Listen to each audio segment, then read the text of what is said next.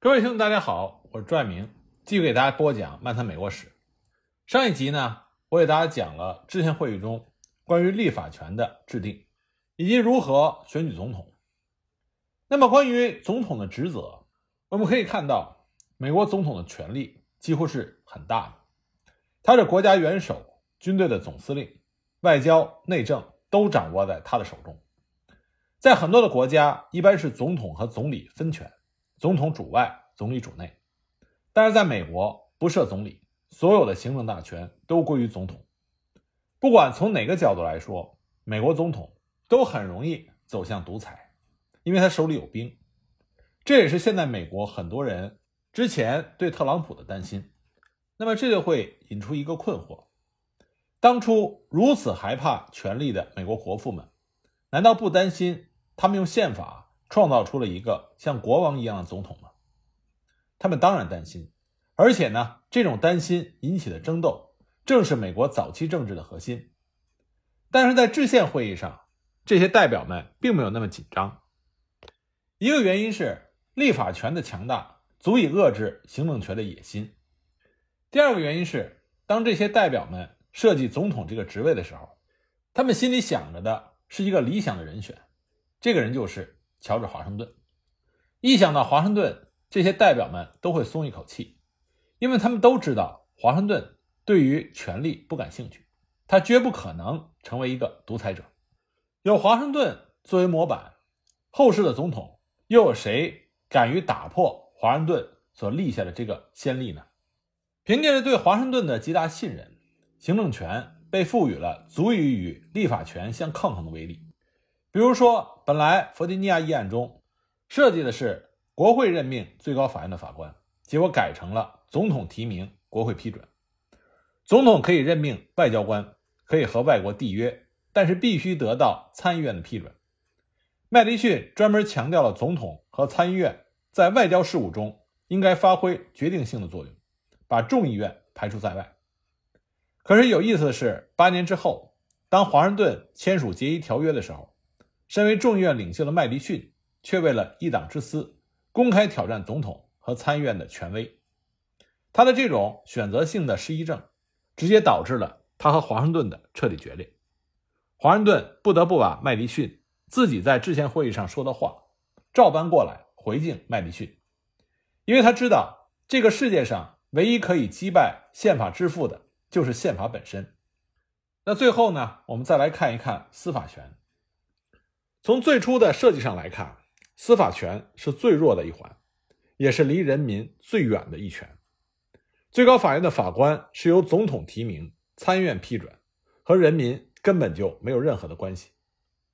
国父们的逻辑是：司法权不代表人民，它只代表正义。司法权保护的是自由，但不一定是民主，因为自由有的时候和民主是相悖的。而且呢，联邦最高法院。不处理一般的民事或者刑事案件，那些是由各州的最高法院处理。最高法院的主要职责是确保国会的立法不违宪。为了保证司法独立，大法官们一经任命，除非渎职，任期终身。他们不向任何人报告，不需要讨任何人的欢心，谁也奈何不了他们，可以称作为流水的政府，铁打的法官。这听上去。好像是世界上最理想的工作，但是今天我们已经看到了，当美国社会两极分化严重的时候，最高法官们就会备受煎熬，被架在火上烤。在建国之初，司法权显然最弱，法官们好像还没有找准自己的位置，经常是闲的没事干。直到约翰·马歇尔成为首席大法官，一切才变得不同。这要感谢终身制，因为马歇尔一干就是三十四年。他的长寿是美国之福，司法权在他的手中一天天的强大起来，最后终于可以和其他两权相抗衡，最高法院才逐渐变成了人们口中的宪法法院。虽然这个称呼不完全准确，马歇尔的天才弥补了制宪会议对司法权设计的不足。关于马歇尔大法官做了哪些事情，我们之后再讲。那么这就是美国制宪会议上制定的三权基本结构，但是制宪会议还是有很多悬而未决的问题，其中最要命的就是奴隶制。国父们怎样讨论这个让他们既感到羞愧、愤怒，但同时又很无奈的话题呢？他们所制定的宪法又怎么能在保护自由的同时，也保护了奴隶制呢？北方和南方在无数次的剑拔弩张之后，又是怎么达成的妥协呢？在一七八七年的制宪会议上，出镜率最高的词就是妥协，没有妥协就没有宪法。但是，当涉及那三个让人羞于启齿的字眼的时候，妥协的代价就变得无比沉重。那个时候的国父们并没有意识到，他们的后代将会为这个妥协付出六十万生命的代价。但是当时他们心里清楚的知道，他们的这个妥协的选择是共和国的耻辱，自由被利益取代，理想为现实折腰，这就是奴隶制。无论是南方还是北方，对奴隶制的爱和恨都不是天生的，也不是泾渭分明的，更不是非黑即白的。一百七十年前，新大陆接受了奴隶制，南方需要奴隶的劳作。北方需要从奴隶贸易中赚钱，北美殖民地的繁荣离不开奴隶们的血汗。但是，随着启蒙思想的传播，特别是为自由而战的八年之后，即使南方最顽固的奴隶主们，也不可能对这个话题无动于衷了。到一七八七年，至少每个人都知道奴隶制是错误的，但这并不意味着他们愿意改正这个错误。南卡的代表约翰·拉特里奇就说过。宗教和人性与此无关，利益才是唯一的考量。在五十五位参加制宪会议的代表中，大约有一半人拥有奴隶，可见针锋相对的双方是多么的势均力敌。当然，大多数奴隶主比较低调，他们宁可在这个问题上保持沉默。作为大会主席的华盛顿，他来费城的时候就带着三个贴身的奴隶，他丝毫没有觉得不好意思。代表们在激烈争论着奴隶制的时候，他只是坐在那儿一言不发。实际上，八年的独立战争已经改变了华盛顿很多，特别是跟他最亲近的那三个年轻人——拉法耶特、汉密尔顿和劳伦斯，都是废奴主义者，天天都喊着抨击奴隶制，也不管华盛顿听在耳朵里好受不好受。华盛顿已经潜移默化地接受了他身边这些年轻人的观点。但是他无意改变现状，他能做的就是善待他的奴隶。华盛顿的这种心态是极具代表性的，大多数的国父也是这样的心态。利益和道德不是在同一个天平上。奴隶制的问题这么沉重，它就像一把利刃悬在了制宪会议的头顶上，随时都有可能掉下来伤人，谁也不敢去碰它。但是该来的总是要来。第一个问题是。新的国家是否应该保留奴隶制？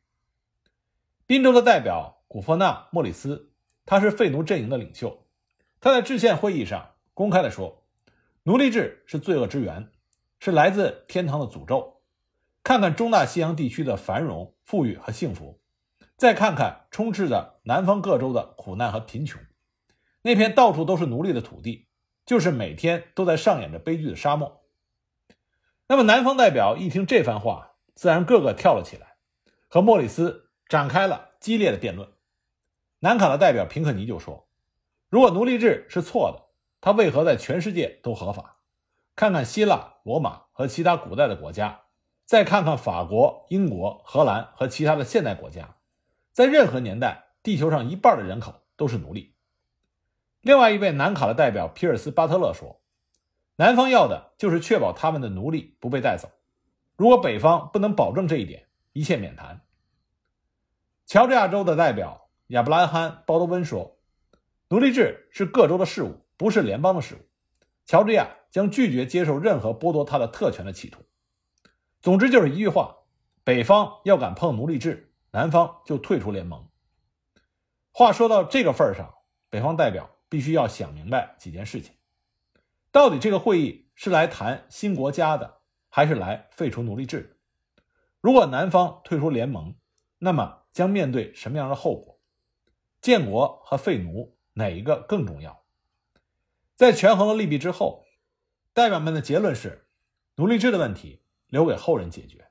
实际上，国父们还有一个幻想，那就是奴隶制最终会自动消亡。这个推断并不是主观臆想。当时南方的很多大种植园并不赚钱，破产倒闭非常常见。像华盛顿、杰斐逊这些大奴隶主，实际上都是负债累累。奴隶的生产效率很低，根本没法跟自由农民比。奴隶主往往是入不敷出，种植园的经营方式日渐衰微，恐怕要不了多久就会寿终正寝。既然这样，代表们又何必为此争论不休呢？还是让自由的市场。来决定奴隶制的前途吧。可是国父们做梦也没有想到，大洋彼岸的英国正在酝酿着一场新的变革。这个变革的名字叫做工业革命，听上去也许是有点滑稽。正是作为人类文明巨大飞跃的工业革命，却挽救了人类文明中落后的北美奴隶制。原本已日薄西山的种植园重新焕发出旺盛的生命力。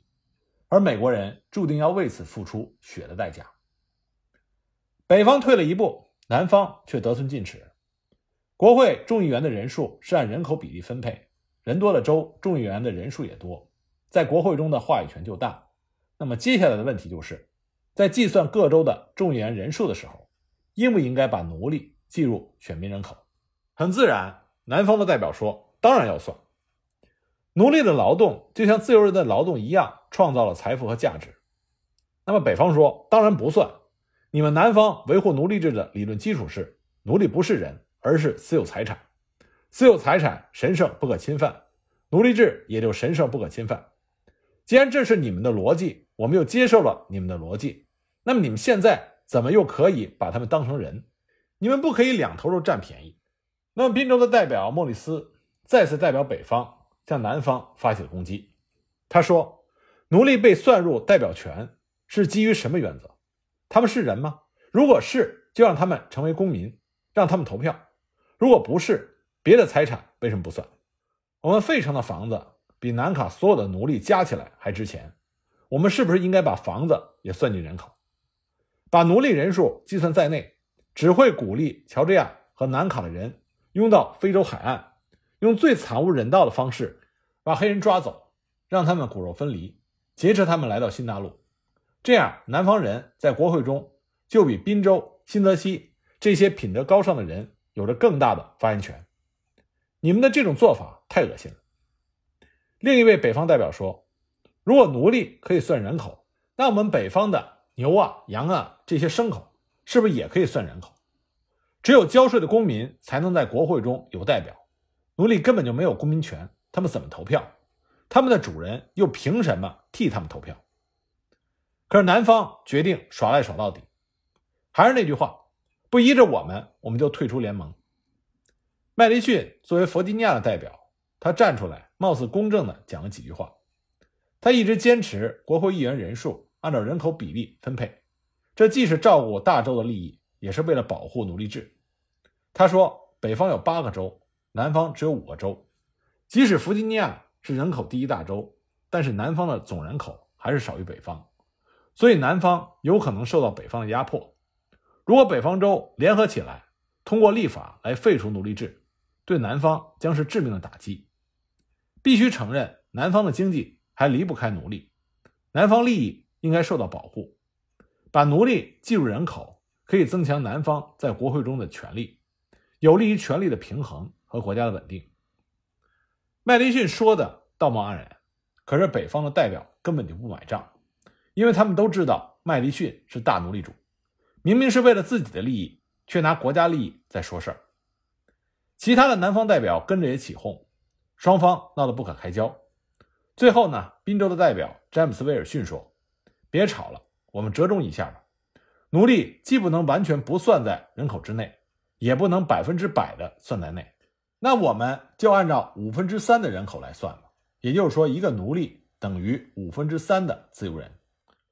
那么，威尔逊他是苏格兰人，毕业于苏格兰最著名的学府圣安德鲁斯大学。一七六六年，二十四岁的威尔逊移民新大陆，荣获了费城学院的荣誉硕士学位，并且在费城学院教书。费城学院呢，就是现在的常青藤名校宾大宾夕法尼亚大学。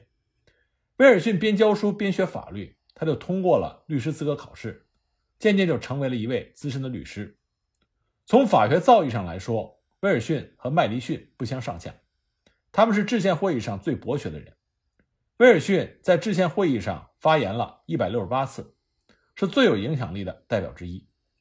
联邦政府成立之后，他被华盛顿任命为最高法院的大法官。那么，一副学究气的威尔逊，肯定不是一拍脑袋就凭空想出这个五分之三的比例的。其实这不是他的发明。一七七六年，美国宣布独立之后，大陆会议和后来的邦联议会成为领导革命的中央政府。但是，不管是大陆会议还是邦联议会，都没有征税权，或者说没有独立的财政来源，一切费用都要靠各州的捐款。那么，各州的捐款怎么摊派呢？就要根据各州的资产，钱多的多出，钱少的少出。那么，在计算各州资产的时候，就出了问题。这个问题和制宪会议上的问题是孪生姐妹，那就是奴隶应不应该算在资产之内。南方各州和北方各州对这个问题的回答和他们在制宪会议上的回答完全相反。南方说：“当然不算，因为这是要出钱，而不是在收钱。如果把奴隶算在内，那么你们北方的牛啊羊啊也应该算。再说，奴隶的劳动很没有效率，根本不能跟自由人比。北方却说：当然要算，奴隶的劳动创造价值也是私有财产的一部分。”那么，奴隶在市场上被明码标价，他们不算，谁算？当年在邦联议会的争吵和后来在制宪会议的争吵同样的激烈，双方讨价还价。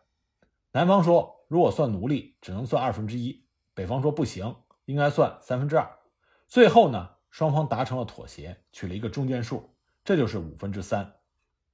威尔逊在制宪会议上旧话重提，把五分之三搬出来，作为南北妥协的筹码。那大家也没有更好的办法，只好接受了他的提议。这就是美国宪法中赫赫有名的五分之三妥协案。这个决议让南方占了大便宜。根据一位历史学家的统计，如果不算奴隶，南方五州在国会中占代表的总人数是百分之三十八，算上那五分之三的奴隶人口，南方代表的人数一下子就增长到了百分之四十五，足以和北方八州相抗衡。美国的这些国父们显然是知道好坏的，尽管他们在利益面前失去了正义感，但却没有失去羞耻心。美国宪法从头到尾绝口不提“奴隶”二字，而是用其他人或者某些人来代指奴隶。在美国宪法的第一条第二款中，就赫然写着“五分之三的其他人”，而这个条款也让我们看到了美国宪法诞生之初。就有着洗刷不掉的丑陋和罪恶，但是我们人类发展到今天，又有哪一个制度、哪一个法律，不是带有丑陋和罪恶的呢？关键不是有没有缺点、有没有罪恶，而是敢于去承认罪恶和缺点，并且通过不懈的努力去勇敢的纠正它，这样社会才能向前发展，文明才能不断的提高。那么五分之三定律。是关于奴隶制的最重要的妥协，但这并不是唯一的妥协。另外还有一个关于奴隶制的问题，那就是奴隶贸易是否应该被禁止。